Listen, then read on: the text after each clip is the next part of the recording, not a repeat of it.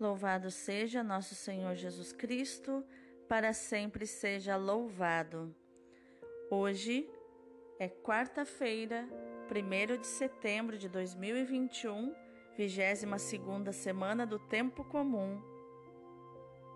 E hoje também se comemora o dia de Santa Beatriz, a fundadora da Ordem das Concepcionistas a quem Deus conservou com uma beleza extraordinária e uma aparência jovem até a sua morte.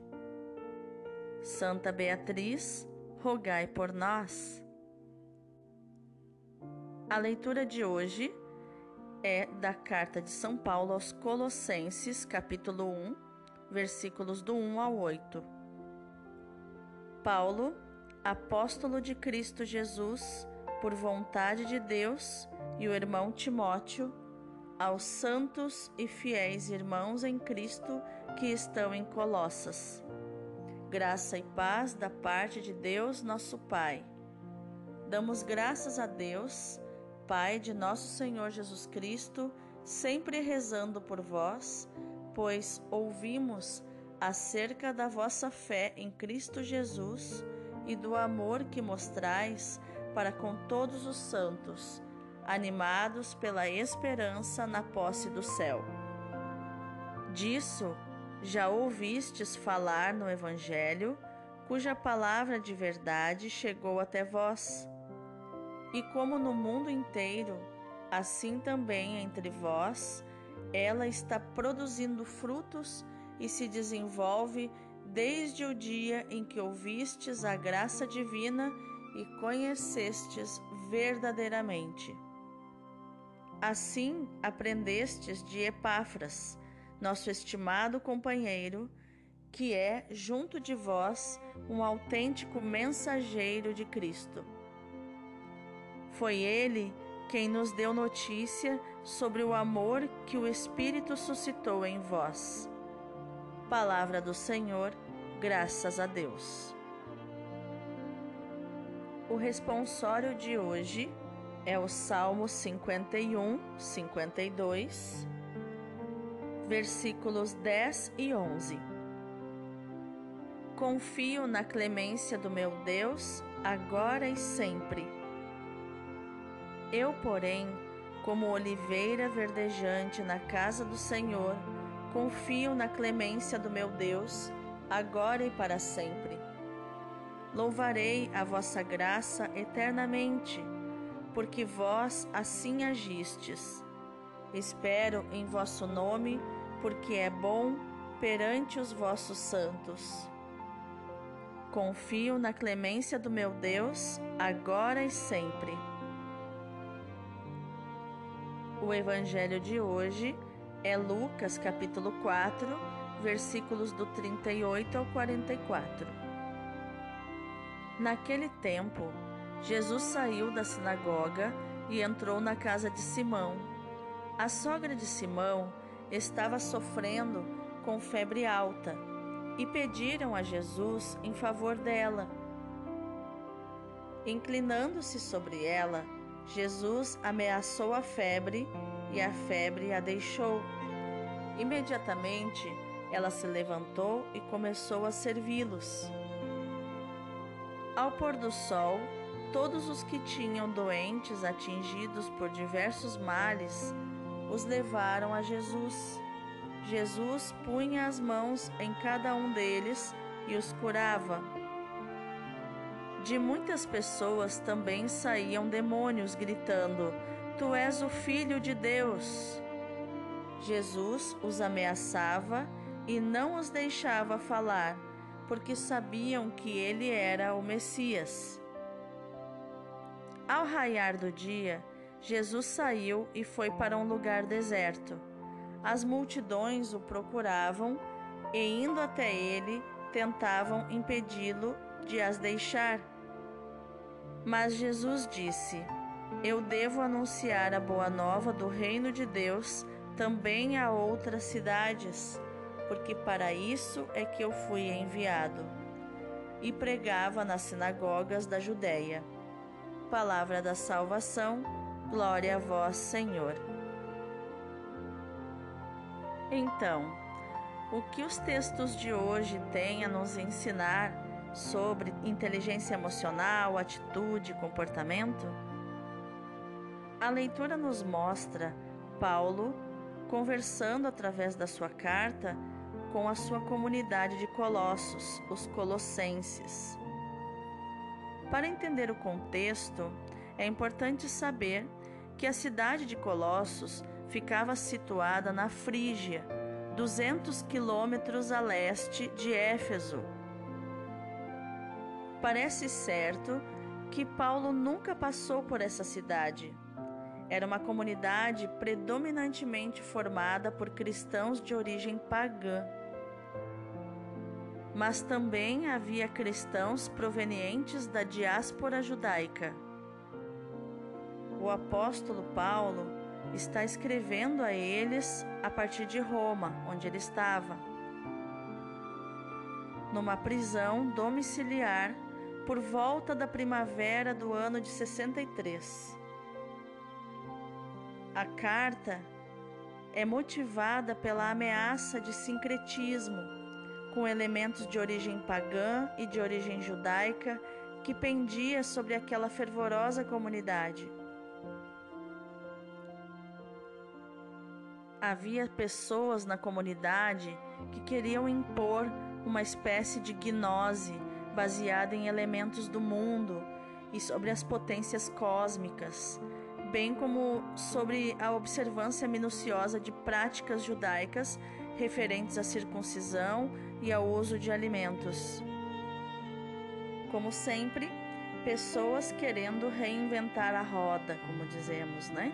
querendo colocar coisas que não são do cristianismo, que Jesus não ensinou, colocar é, nas suas, nos seus rituais.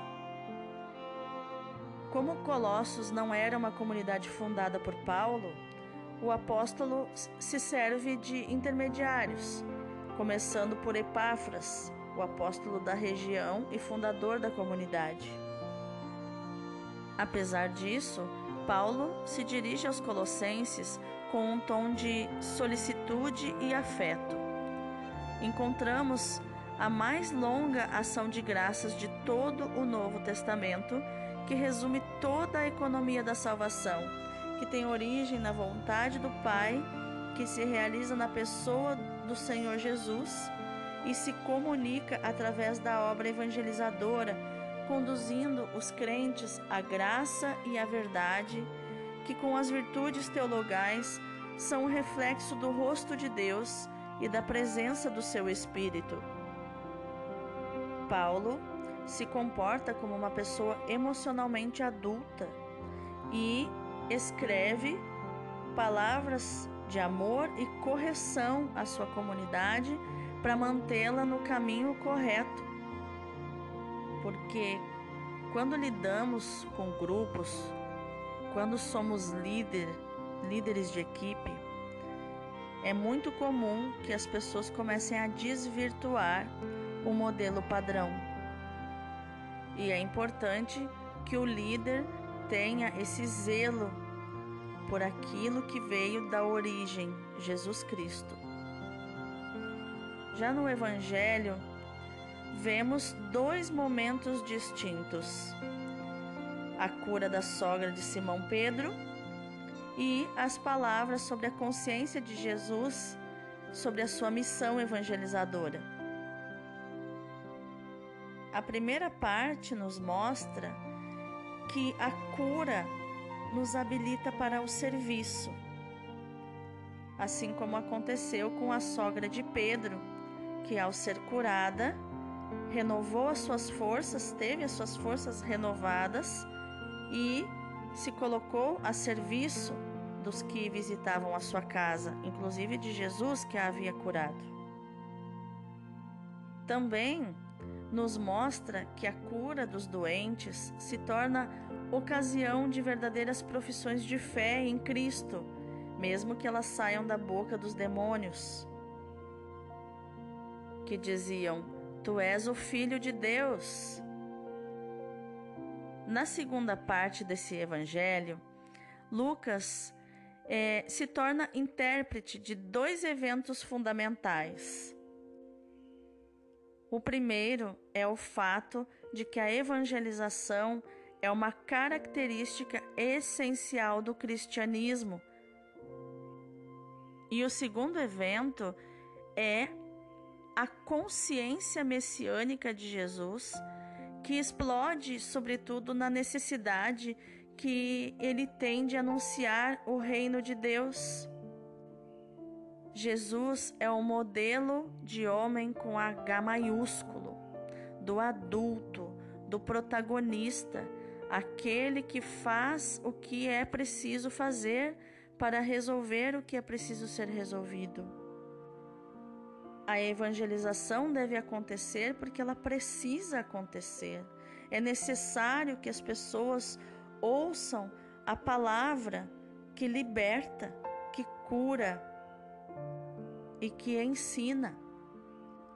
E a evangelização é uma necessidade da providência de Deus, porque é uma necessidade que parte do projeto de salvação que Deus tem para nós. E Jesus não pode se esquivar do seu dever, porque é a sua missão. Ele diz: Para isso eu fui enviado. Jesus nos ensina aquilo que muitas vezes nós achamos mais cansativo, que é ocupar-se de cada pessoa, uma por uma, cuidando de cada pessoa, principalmente quando são muitas pessoas a serem cuidadas. Mas Jesus faz isso com serenidade e calma e generosamente. E com isso, as multidões ficavam cada vez mais permanecendo junto com Jesus, com gratidão, estima e admiração por ele. O seu ministério havia alcançado total sucesso. E o mais natural era que Jesus cedesse ao desejo das pessoas e permanecesse junto delas. Mas o Senhor decide partir. Ele diz: Tenho de anunciar a boa nova do reino de Deus também às outras cidades, pois para isso é que foi enviado. Assim ele corre o risco de desiludir as pessoas, mas ele sabe que tem uma missão mais ampla, que não veio procurar sucesso pessoal, mas fazer a vontade do Pai, que o mandou à procura das ovelhas tresmalhadas, onde quer que se encontrem. As três malhadas eram aquelas que não serviam para trocas nos rebanhos. Eram aquelas que não valiam tanto. São as ovelhas perdidas, digamos assim. E uma ótima opção que Jesus nos dá, principalmente para nós cristãos, religiosos, missionários, sacerdotes, Tantas vezes somos apegados àqueles lugares e ofícios onde tivemos sucesso e com tanta dificuldade em obedecer aos nossos superiores, que decidem muitas vezes nos enviar às outras aldeias, cidades, outras missões. Jesus não se detém a colher os louros, os troféus do seu trabalho. O seu amor não tem limites, ele procura salvar a todos vai ao encontro dos próprios inimigos para propor a reconciliação e a paz.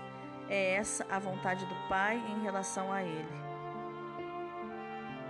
Obrigado, Pai Santo, Pai querido, Pai amado, por Senhor ter se inclinado sobre as nossas chagas de pessoas pecadoras, a doença, a idade avançada, a opressão do espírito enfraqueceram a humanidade desde o começo, assinalando com a vitória do mal, até o dia em que nos enviaste o teu Filho Jesus Salvador.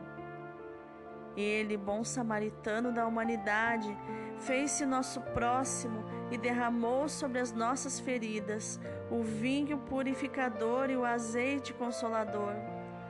pobre entre os pobres, fez-nos contemplar o teu rosto amoroso no resplendor da sua luz.